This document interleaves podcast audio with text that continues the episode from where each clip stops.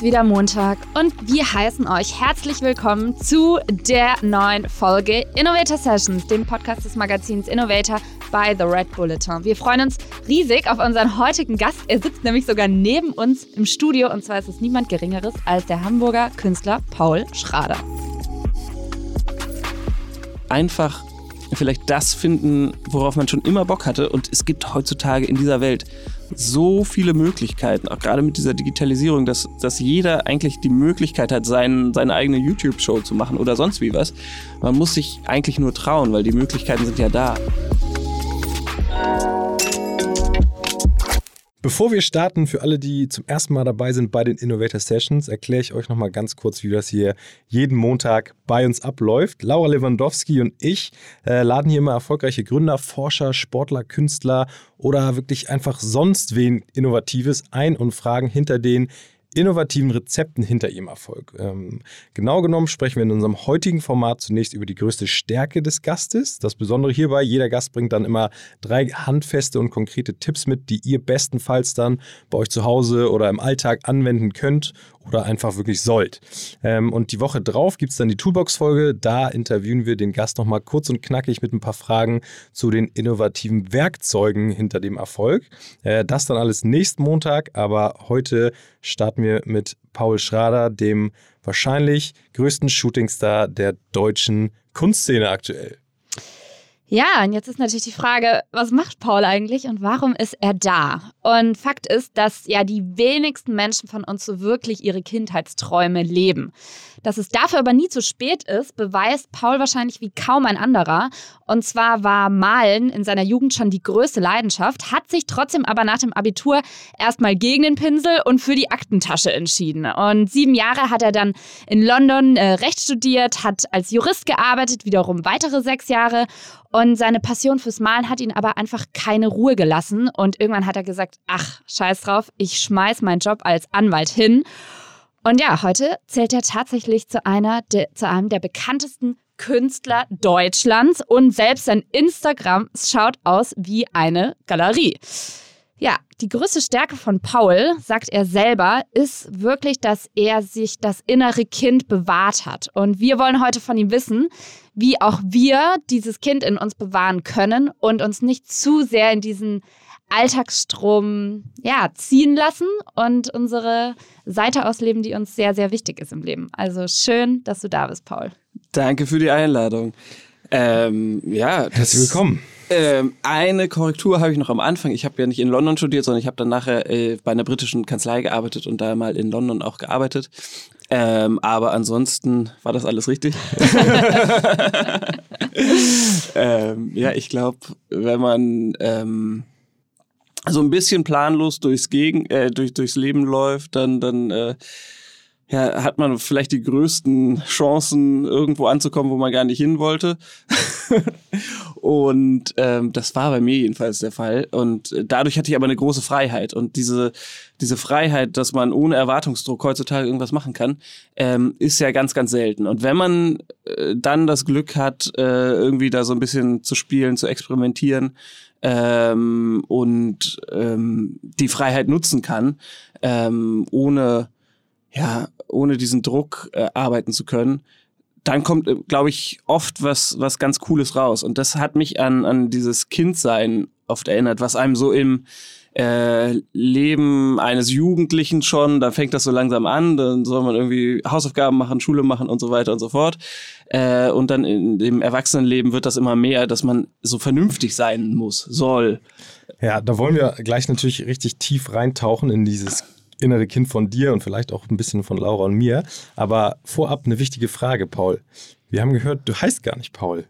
Doch, ich heiße, also das darf man jetzt aber hier nicht verraten. Das, das ist ja der Künstlername. Den musst, ähm, den musst du ja, dein, du musst also deinen richtigen kein, Namen nicht verraten. Genau, das ist kein Geheimnis, aber Paul ist mein erster Name und mein Rufname ist eigentlich ein äh, anderer, wobei sich das jetzt über die Zeit, das ist ja so seit, seit äh, 2012, 2013 so gewachsen, ähm, im Prinzip normalisiert hat. Also ganz viele fragen, ist das ein bisschen schizophren oder so? ähm, aber ich höre wirklich auf beide Namen, beide, beide Adressen äh, oder die Adresse stimmt, aber beide Namen kommen auch per Post an. Also ah, Postbote okay. weiß auch Bescheid und äh, das funktioniert dann doch irgendwie ganz gut. Ist es für dich auch so eine Art Kunst gewesen, zu sagen, ich nehme mir die Freiheit und wähle jetzt einfach einen anderen Namen? Nee, überhaupt nicht. Ähm, also das ist einfach der mein, mein erster Name im, im Pass, im Personalausweis. Und ähm, in meiner Familie war das so Tradition, dass der Rufname der zweite ist. Insofern war das irgendwie immer schwer zu erklären, aber gut, dass wir es jetzt einmal für alle haben.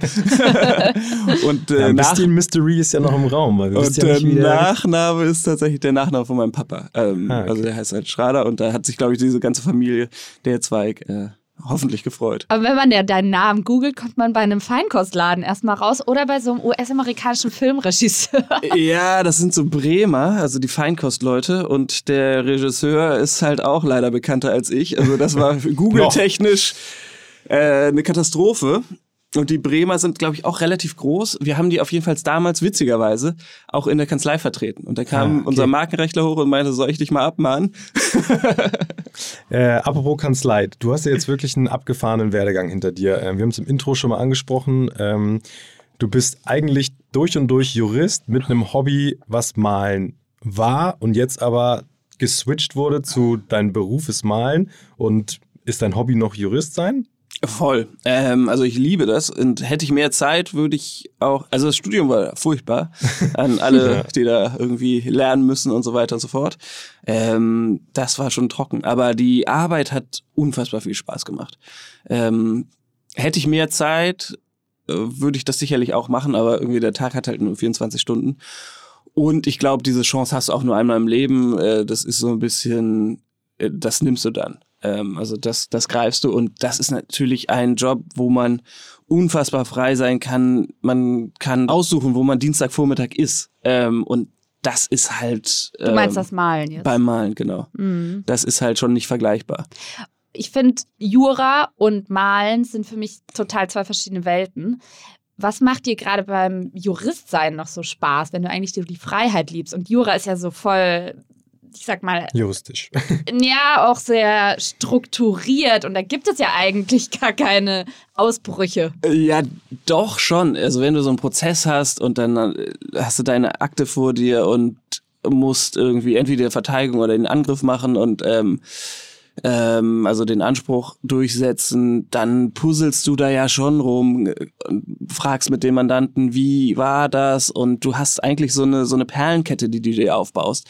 Also das macht auch schon Spaß. Das ist jetzt nicht so kreativ, dass man sich was ausdenken kann, aber man kann schon so an der einen oder anderen Stelle schrauben und ähm, dieses Denken und es ist eigentlich wie ein großes Puzzle. Also das, das macht unfassbar viel Spaß. Und dann bin ich jemand, der sich nicht so gerne streitet im Persönlichen. Ähm, aber wenn man dafür bezahlt wird, umso besser. okay. Bist du gut im Streiten? Nee, überhaupt nicht. Also im, im professionellen Streiten schon, weil das hat ja die Regeln und das ist ja weg von der persönlichen Ebene auf eine sachliche Ebene gehoben. Ähm, Im persönlichen bin ich, versuche ich das äh, so weit es geht zu vermeiden. Du kooperierst ja jetzt auch mit echt fetten Brands als Künstler, was man so auf deinem Instagram-Feed sieht. Wer ihn übrigens noch nicht abgecheckt hat, zieht euch jetzt parallel mal den Instagram-Feed von Paul Schrader rein. Da ähm, ist nicht nur Kunst zu finden, sondern auch wirklich coole Kollaboration, Kooperation, äh, viele prominente Gesichter, die man aus Social Media kennt. Hast du Angst, dass der Hype um deine Brand irgendwann mal vorbeigeht? Nee, überhaupt nicht. Also, ähm, dann könnte ich ja wieder in Ruhe als Rechtsanwalt arbeiten. Das wäre eigentlich, also jetzt nicht mein Traum, das will ich gar nicht sagen, aber da habe ich gar keine, gar keine Angst vor. Und das ist, glaube ich, auch so eine diese Freiheit, weil ich habe das ja noch nie geplant, dass das so wird, wie, wie es jetzt ist. Ähm, insofern, wenn es wieder vorbeigeht, äh, auch cool. Und die Freiheit, die du da gerade angesprochen hast, ähm, Glaubst du, weil du nicht diesen Druck hast, bist du kreativ? Und wenn du jetzt den Druck hättest, erfolgreich zu sein, wäre diese Kreativität irgendwo vielleicht weg? Ähm, vielleicht ist es anders, weil bei dem, äh, das, was man so sieht als Außenstehender, ist ja nur immer die Spitze des Eisbergs. Aber was, was eigentlich ja passiert ist, ähm, und da hat sich gar nichts geändert, dass ich mit der Leinwand und den Farben alleine im Studio stehe. Und ähm, das ist einfach eine unfassbar befreiende Art, ähm, so zu, zu denken und kreativ zu sein. Wie gehst du davor, wenn ich fragen darf? Also hast du so deine Playlist, die immer läuft? Ja, oder was ist dein. Ich, ich habe morgens immer ähm, äh, Podcasts und abends oder nachmittags fange ich schon an äh, Musik und die wird dann umso später, umso lauter. Was hörst du so? Ähm, bei dem einen Bild zum Beispiel, das heißt Stargazing, habe ich immer Travis Scott gehört, rauf und runter, so die Playlist. Fast eine Toolbox-Frage für nächste Woche. Yeah. und morgens höre ich unfassbar gern diesen New York Times Podcast, weil die so 30 Welchen genau? Minuten genau? auf ein The Daily, mhm. äh, weil die so morgens, ähm, oder also wann du es auch anmachst, äh, auf eine Frage eingehen, 30 Minuten sich mit einem Thema beschäftigen ähm, und dann bist du irgendwie so ganz schön mitgenommen am Morgen. Ja, das kannst du nächste Woche auf jeden Fall auch nochmal erzählen, weil die Frage haben wir, glaube ich, auch im Programm. Aber wir wollen heute echt mal richtig tief in die größte Stärke eintauchen, weil ich finde sie super spannend. Das innere Kind ausleben. Du hast wie jeder Gast drei Tipps mitgebracht und hast eben schon ansatzweise auf die drei Tipps kleine Hinweise gegeben. Aber jetzt wollen wir mal richtig konkret in den ersten Tipp starten. Nimm dir deine Freiheit. Genau. Ähm, das ist natürlich ganz einfach, wenn man einen Daily-Job hat, da irgendwie bezahlt wird und dann auf der anderen Seite machen kann, was man will. Also da ist man ja von niemandem abhängig.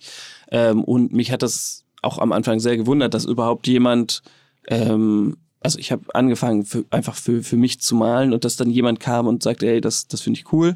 Äh, das hat mich auch gewundert.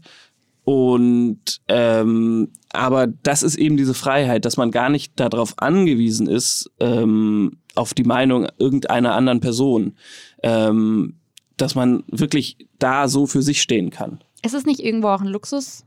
Voll. Ja, ja, voll.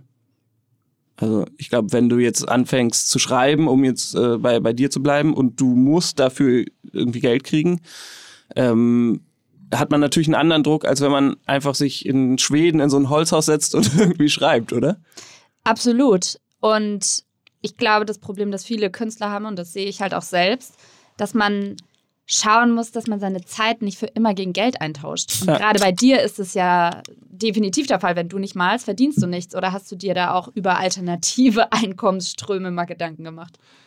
Ähm, nee, zum Glück nicht. Also das hatte ich nicht das Problem. Ich habe ähm, in der Kanzlei sechseinhalb Jahre gearbeitet und habe dann ganz bewusst gesagt, ich versuche das jetzt einfach mal ein Jahr. Ich habe so viel irgendwie beiseite gelegt, dass ich ein Jahr irgendwie da durchkomme und äh, wenn ich kein Bild verkaufe, ist auch gut. Dann fange ich halt nach einem Jahr wieder an, irgendwie als Anwalt zu arbeiten. Und wie viele Bilder hast du in dem Jahr verkauft? Es war das beste Jahr ever dann. ja. ja. Weil du die Freiheit hatte. Weil ich die Freiheit hatte, ja klar. Äh, das strahlt man ja auch aus, das kann man auch nicht spielen. Also ja. ich bin zum Beispiel auch so in der Beziehung äh, ein total schlechter Lügner. Also manchmal hast du so dieses ich muss jetzt so tun, als ob ich kein Interesse hätte. Und äh, dann wüsste ich, dass es irgendwie besser ankommt bei der anderen Seite. Ne? Wenn äh, die sich nicht melden, muss ich mich auch irgendwie länger nicht melden. Das kann ich nicht. Also so, so da bin ich so durchschaubar. Ja. Ähm, und das ist, glaube ich, ganz, ganz schwer, sowas zu spielen. Wie viele Jahre insgesamt malst du jetzt professionell? Seit, seit 2012. Und wie war die Pandemie in dem Jahr für dich? Da war ja nicht so viel Freiheit. Ja, das war schade. Wir hatten noch im ähm, Dezember 2019 eine große Ausstellung in Hamburg und da ging's drunter und drüber. Also tausend Leute waren da im Durchlauf da. Und ähm, dann zack, äh, Februar, ich weiß noch, ich war im Februar noch Skifahren und äh, dann Ende Februar wurde es irgendwie alles so kritisch und im März war er dicht. Und dann dachte ich, naja gut, ist jetzt wie damals mit der Arbeit aufhören, jetzt ziehst dich mal irgendwie so zurück in deine Höhle. Ähm, das hat mir, weil ich ja die Möglichkeit hatte zu malen im Atelier, ähm, das darf man gar nicht sagen, aber eigentlich nochmal so einen Schub Freiheit gegeben, weil mal der Terminkalender leer war und, und man da erstmal so ein bisschen bedröppelt und deprimiert vielleicht äh, im, im Studio saß, aber dann hat man irgendwie diese Zeit damit gefüllt. Und ähm, das hat unfassbar gut funktioniert, weil natürlich viele andere auch zu Hause saßen und ich über diese Social Media Kanäle einfach bei dem mit auf dem Sofa war und äh, oder bei denen und äh, die Leute waren zu Hause und haben ihr Zuhause erstmal anders wahrgenommen und dann vielleicht auch Blumentöpfe gekauft, Kunst gekauft, whatever. Hast du ähm, Social Media nochmal anders genutzt als vor der Pandemie, weil das quasi deine Galerie dann wirklich auch die, das letzte Jahr war, anstatt auch nochmal wirklich präsent in, einem, in einer Fläche zu sein? Nee, ich hatte ja vorher auch nie eine Galerie. Äh, insofern ähm, habe ich das genauso weiter genutzt und das war aber dann der richtige Weg und ist dann explodiert. Ähm, weil man einfach äh, also, gemerkt hat. Also kaufen auch Leute und schreiben dir bei Instagram so, ey, das Bild finde ich geil, äh, kann ich das kaufen?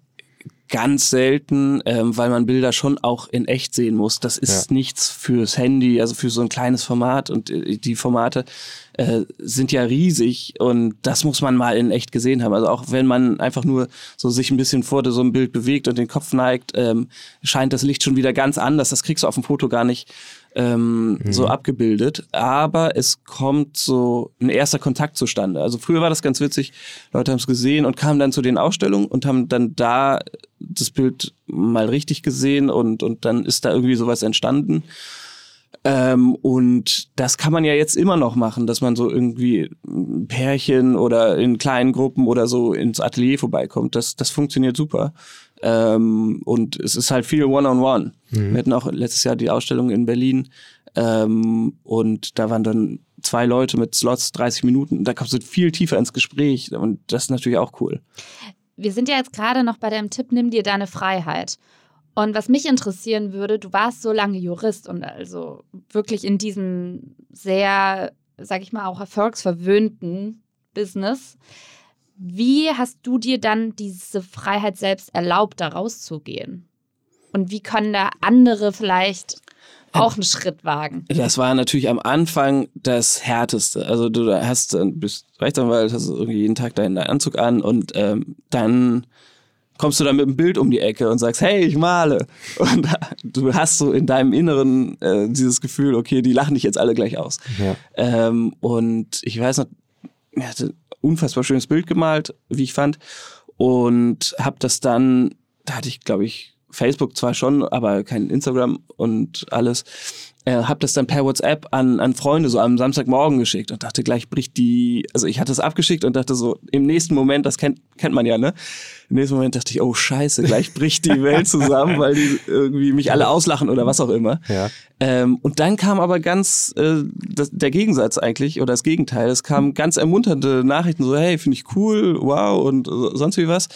Und das hat mich irgendwie so bestärkt. Und man hat ja mit Kunst, anders als wenn man jetzt zum Beispiel Sänger ist oder irgendwie so, auf der Bühne steht, dann ist man ja direkt die, die Leinwand. Und bei Kunst hat man ja noch was, was man vorschieben kann. Also dieses Bild ist ja so ein Zwischending aus dir und dem Publikum. Also das ist zwar dein Werk, aber das bist nicht du persönlich.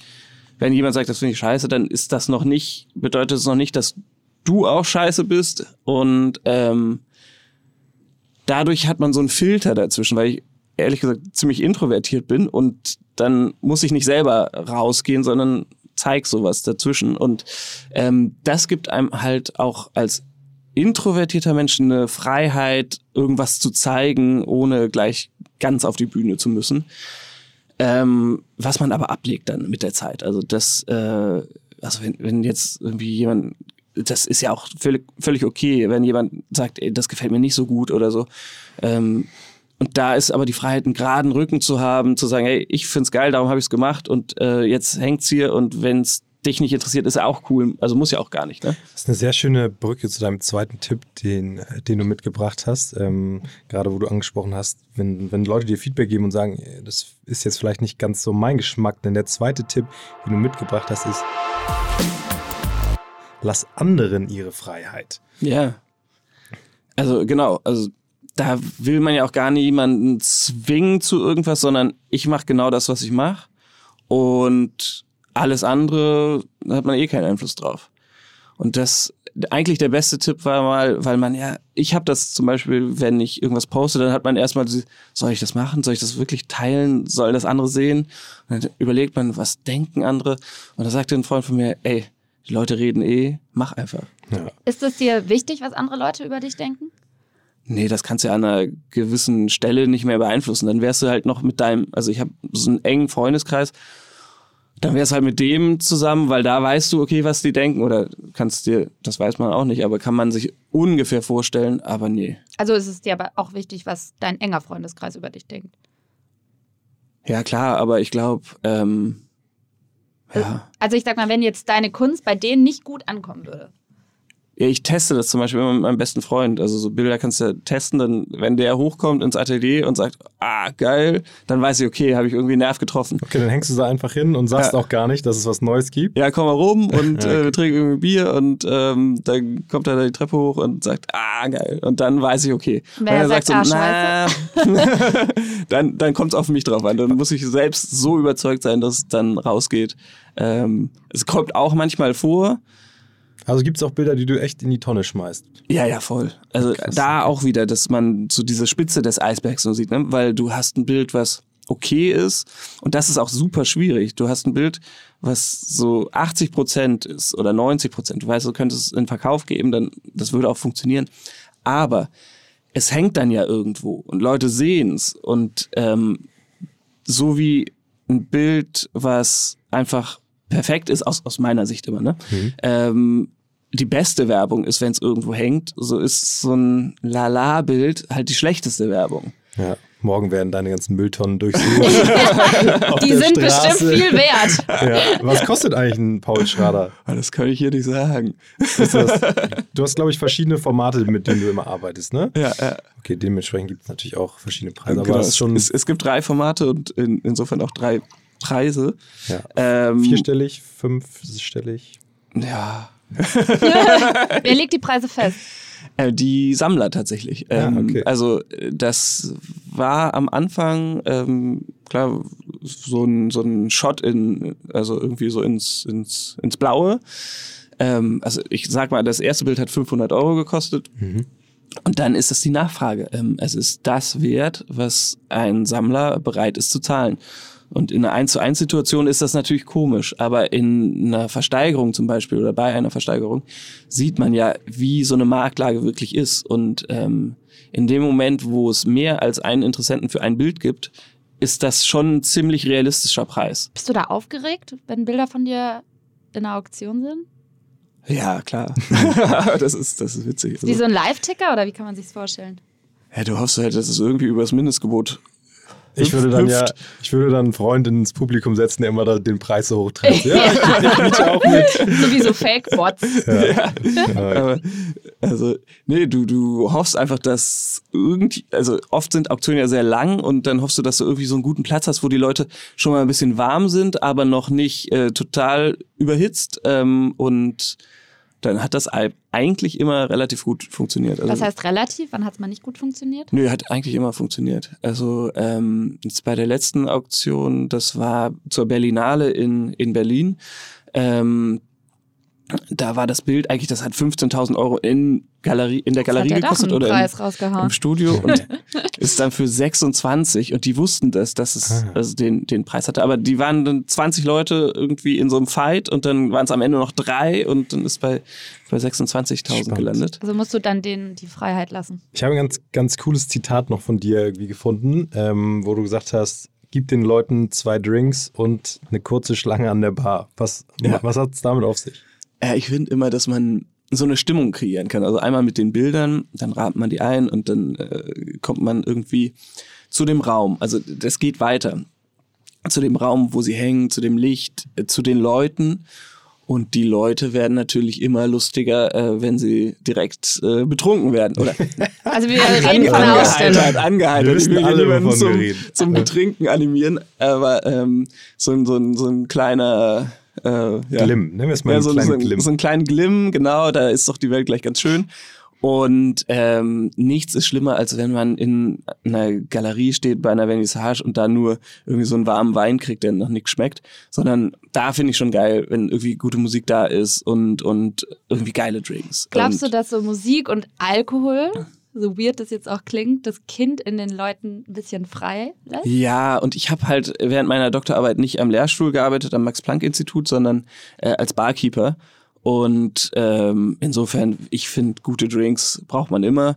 Und da ist es eigentlich die beste, ja, die beste, der beste Ort und, und die beste Zeit auf einer Vernissage irgendwie noch einen geilen Drink zu kriegen. Und das war so, ein, so ein, eine Erfahrung, als ich in London war und da auf diesen Vernissagen in, in Mayfair irgendwo, da kriegst du in diesen High-Class-Galerien Champagner in die Hand und dann wird getuschelt. Und das macht die Kunst so unnahbar, weil es alles sehr, sehr steif ist. Und ich habe gesagt, ey, wir machen die Musik einfach laut.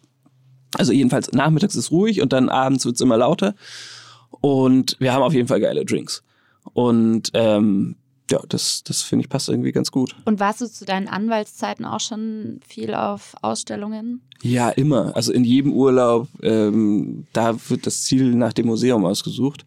Und ähm, so das, also passiv sozusagen Kunst war immer da, auch während des Studiums. Ich habe in Freiburg studiert und dann war Basel nicht weit weg und so die Fondation Bayerle ist so eins meiner Lieblingsmuseen. Das ist in Rieden, also ein Vorort von Basel. Das war ein Kunsthändler, der war total cool. Der hat die besten Sachen immer für sich behalten und dann in sein Museum reingetan. Und äh, eigentlich, ich weiß nicht, ob er was verkauft hat, wahrscheinlich schon. Ähm, aber war ein cooler Typ, der auch vor ja, über 50 Jahren die Art Basel mitgegründet hat. Gesagt hat, die Leute sollen mal aus New York hier rüberkommen und in unseren, ja, in unser Kaff und hat daraus richtig was gemacht. Man, man merkt jetzt richtig im Gespräch, und wir sitzen jetzt hier auch im Studio, was immer geiler ist, weil dann kriegt man die Person auch, auch mal so ein bisschen emotionaler mit. Du bist richtig krass zufrieden auch mit deiner Entscheidung als, äh, als Künstler jetzt aufzutreten und, und diesen Schritt von, von Jurist zum Künstler zu machen. Dein dritter Tipp, den du auch heute ähm, hier mitgebracht hast, der spielt genau darauf an. Suche deine Zufriedenheit. Wir haben eben schon mal ein bisschen äh, darüber gesprochen. Ähm, erzähl doch nochmal den Weg zu deiner Zufriedenheit. Das finde ich interessant. Und was kannst du da für Tipps oder konkret nochmal den Zuhörern mitgeben? Äh, ich versuche immer so ein bisschen Müßiggang äh, ähm, in, ins Leben reinzukriegen, weil ich glaube, das ist die Zufriedenheit äh, per se. Also wenn du so irgendwie. Was heißt Müßiggang? Ich stelle mir so vor, in Leinhosen an so einem Strand lang schlappen und irgendwie, keine Ahnung. Und Kokosnuss. Und Kokosnuss. Das kommt super selten vor, weil doch immer, ja, das ist ja so ein Schneeball. Also dann hast du doch immer mehr zu tun, als du denkst. Aber ich, das, das ist so mein Endziel. Und ich versuche mich dem irgendwie so ein bisschen anzunähern und dabei das zu machen, äh, worauf ich Lust habe.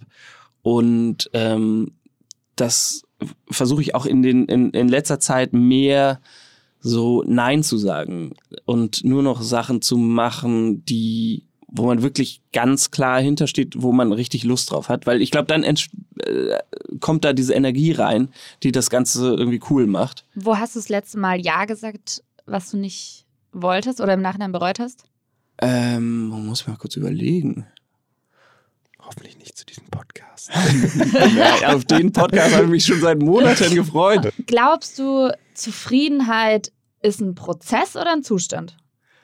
Nee, das ist immer ein Prozess und der ist ja auch sehr schwankend. Also man ist in dem einen Moment zufrieden und das ist ja nichts, was hält. Also so, so doch, wobei ich habe im Spiegel so ein Interview gelesen von so einem Psychologen und der sagte, es gibt so einen Unterschied zwischen Glück, was so explosionsartig ist und dann auch wieder abflacht und Zufriedenheit, die so eine Grundzufriedenheit auch sein kann. Ähm, insofern hast du wahrscheinlich recht, ähm, das ist vielleicht so ein Zustand. Also kein Endziel. Nee, also ich glaube, diesen Tag, und das hat man in der Juristenwelt gemerkt, wo die Partner arbeiten, arbeiten, arbeiten und du verkaufst ja die Stunden. Ähm, und wenn du nicht mehr arbeitest, dann rauscht alles runter, weil dann sind deine Stunden irgendwie weg. Ähm, da hofft man wohl so tendenziell auf diesen Tag danach, auf Tag X, wo dann alles gut wird. Ähm, also auf der äh, im Extrem jetzt gesprochen. Natürlich macht denen das auch alles Spaß und und äh, die gehen in ihre Arbeit auf. Ähm, aber es ist vielleicht nicht das, was man eigentlich haben will, so das gute Zusammensein mit Freunden und ähm, Arbeit erfüllt ja auch. Aber es gibt, glaube ich, neben der Arbeit auch noch irgendwie sowas Privateres. Äh, gibt es so eine Sache, an der du feststellst, dass du heute zufriedener bist als damals zu deinen Anwaltszeiten? Ja, total. Also ich stehe ohne Wecker auf. Heute mit, aber sonst ohne. Ähm, mach meine Termine eigentlich so erst ab elf und habe dadurch so einen ganz freien Morgen. Also ähm, ich stehe schon relativ früh auf, so oder was heißt früh, 8.30 Uhr, 8 Uhr, Fleming lacht. Als Familienvater kann ich da nur schmunzeln. Ja. Aber eben ganz frei. Also ich kann auch noch, mich nochmal umdrehen oder sonst wie was. Ich gehe dann zu so einem kleinen Franzosen äh, nebenan, das ist so eine Patisserie, hole mir da Brötchen und mache dann meine Mails irgendwie so beim Frühstück. Und das ist halt so Freiheit für mich im Gegensatz zu früher in die Kanzlei fahren und, und äh, da dann Computer anmachen und loslegen. Ähm, und dann kann ich eben auch die Projekte mir aussuchen, die ich machen möchte. Das und was macht dich gerade vielleicht gar nicht so glücklich in dem Ganzen im Vergleich zu früher? Oh, wir wollen ja die Ausstellung in München endlich mal anfangen. Die wollte, sollte im November stattfinden, 2020. Und ähm, jetzt haben wir, damals haben wir gesagt, als wir abgesagt haben wegen Lockdown, machen wir im März, machen wir im April, ja. machen wir im Juni, ja, keine Ahnung. Also ja. so ich will halt, dass mehr als 100 Leute in einen Raum kommen dürfen und äh, nicht nur zwei mit Maske. Was hat Zufriedenheit mit deinem inneren Kind für dich miteinander zu tun?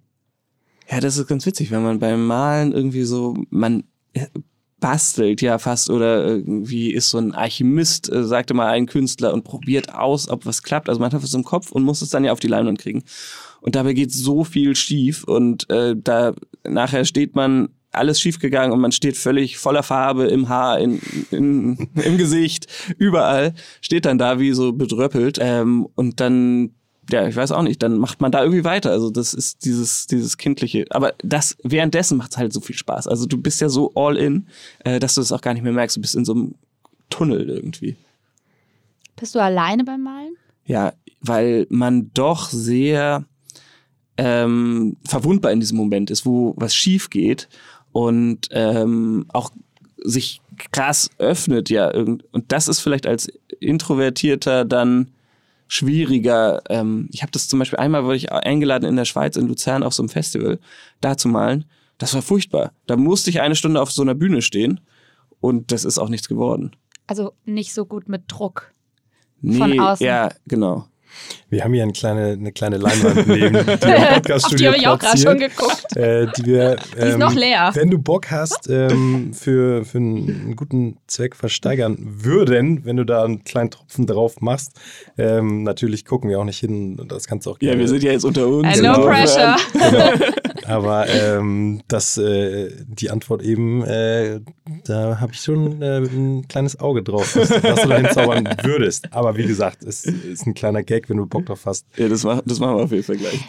Was mich total interessiert und sicherlich auch viele Zuhörer und Zuhörerinnen, wie können wir viel mehr unsere Kreativität im Job oder generell im Alltag leben? Ja, ich glaube, das sind halt so Grenzen im Kopf. Also ich weiß zum Beispiel, ich bin nach ähm, Freiburg gegangen und ähm, ich fand das Studium nicht besonders toll. Ich hatte in Hamburg angefangen und ich habe mir halt nur gefeiert und ich wusste, wenn das was werden soll, irgendwie, dann, dann, dann muss ich da was ändern und ähm, dachte dann, ich kann auch jetzt gar nicht zurück, weil was sollen meine Eltern denken, was sollen die Freunde denken und so weiter und so fort. Ich glaube, am Ende machen die sich gar nicht so viel Gedanken, denen ist es auch scheißegal. Äh, jedenfalls den Freunden, den Eltern vielleicht so geht es ein bisschen näher. Aber jedenfalls hat man immer so eine Vorstellung, was andere denken. Und die ist vielleicht gar nicht wahr, weil ich glaube, andere Leute sind einfach auch mit sich selbst beschäftigt und machen sich gar nicht so viel Gedanken äh, über andere oder wenn, dann nicht so tiefgehend. Also einfach vielleicht das finden, worauf man schon immer Bock hatte. Und es gibt heutzutage in dieser Welt so viele Möglichkeiten, auch gerade mit dieser Digitalisierung, dass, dass jeder eigentlich die Möglichkeit hat, sein, seine eigene YouTube-Show zu machen oder sonst wie was. Man muss sich eigentlich nur trauen, weil die Möglichkeiten sind ja da und es kostet ja nichts viel. Also so ein Instagram-Schaufenster ist ja umsonst und, und ähm, kannst einen Podcast aufnehmen oder was auch immer, ne? Ähm, da ist im Prinzip das erste so dieses, das darf ich nicht oder was sollen die Leute denken, das zu überwinden. Und dann das zweite, go, mach es. Wie hast du es überwunden damals? Ja, es war dieser langsame Prozess irgendwie von der ersten WhatsApp-Nachrichtenwelle äh, äh, da bis, bis, äh, ja, bis zur ersten Ausstellung, die bei mir zu Hause war, 2013 irgendwie. Das war auch witzig. Da habe ich 100 Leute eingeladen und ich glaube 95 davon kannte ich, zwei oder drei oder vier oder fünf äh, waren halt da, die, die ich nicht kannte und das war irgendwie witzig. Und dann bricht sich das so rum. Also so, das war ganz mega, mega klein gestartet. Cool. Ich würde das Ganze noch einmal jetzt abschließend Bitte zusammenfassen wollen, denn ähm, das war sehr, sehr viel Input und, und äh, ganz, ganz spannende Themen dabei. Ich hoffe, ihr habt auch ein bisschen was mitnehmen können, wie ihr jetzt euer inneres Kind auslebt. Die drei Tipps, die Paul mitgebracht hat, ähm, nochmal kurz und knackig von mir äh, zusammengefasst. Als erstes, nimm dir deine Freiheit. Ähm, heißt, äh, hab einfach Mut und, und schaff dir, äh, löst deine inneren Knoten, hab Mut und trau dich einfach Sachen. Ähm, bei Paul als Beispiel vom, vom Anwalt zum Künstler. Ähm, und äh, ja, das hat, das hat bei ihm das innere Kind äh, zum Teil einfach, einfach wieder erweckt, muss man fast schon sagen.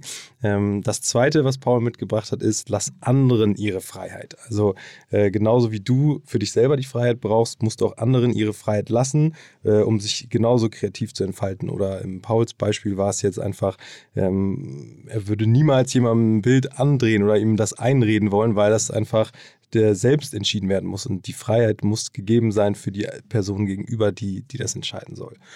Und äh, als drittes, such deine Zufriedenheit. Ähm, das ist auf jeden Fall ein Prozess, ein, ein, Weg und der vielleicht auch niemals aufhört, aber der, der ganz, ganz wichtig ist und ähm, der jeder, den jeder irgendwie gehen sollte. Ähm, trau dich einfach da ja, mal was, was zu riskieren und, und deinem inneren Instinkt und deinem inneren Kind zu folgen. Äh, denk vielleicht an ganz alte Zeiten, was hat dir auf dem Spielplatz am meisten Spaß gemacht, äh, wenn du da irgendwie gebuddelt hast. Vielleicht wirst du ja dann doch äh, Künstler. gibt's ja alles. Ähm, ich finde es ein richtig spannendes Thema, eine ganz tolle Stärke, Paul, und ähm, bin schon sehr, sehr gespannt, was du nächste Woche erzählst, denn da äh, haben wir ja nochmal das Vergnügen miteinander und äh, wir können uns schon wieder verabschieden. Das war's mit den Innovator Sessions für heute, dem Podcast des Magazins Innovator by the Red Bulletin. Und äh, wir würden uns natürlich sehr freuen, wenn nicht nur Paul nächste Woche nochmal dabei ist, sondern ihr auch nochmal reinhört. Ähm, das letzte Wort darf meine reizende Kollegin Laura an mich richten. Danke, Paul. Sehr gerne. Vielen, vielen Dank. Ich freue mich auf nächste Woche und ähm, da geht's weiter. Jo, bis, bis Montag. Ciao. Ciao.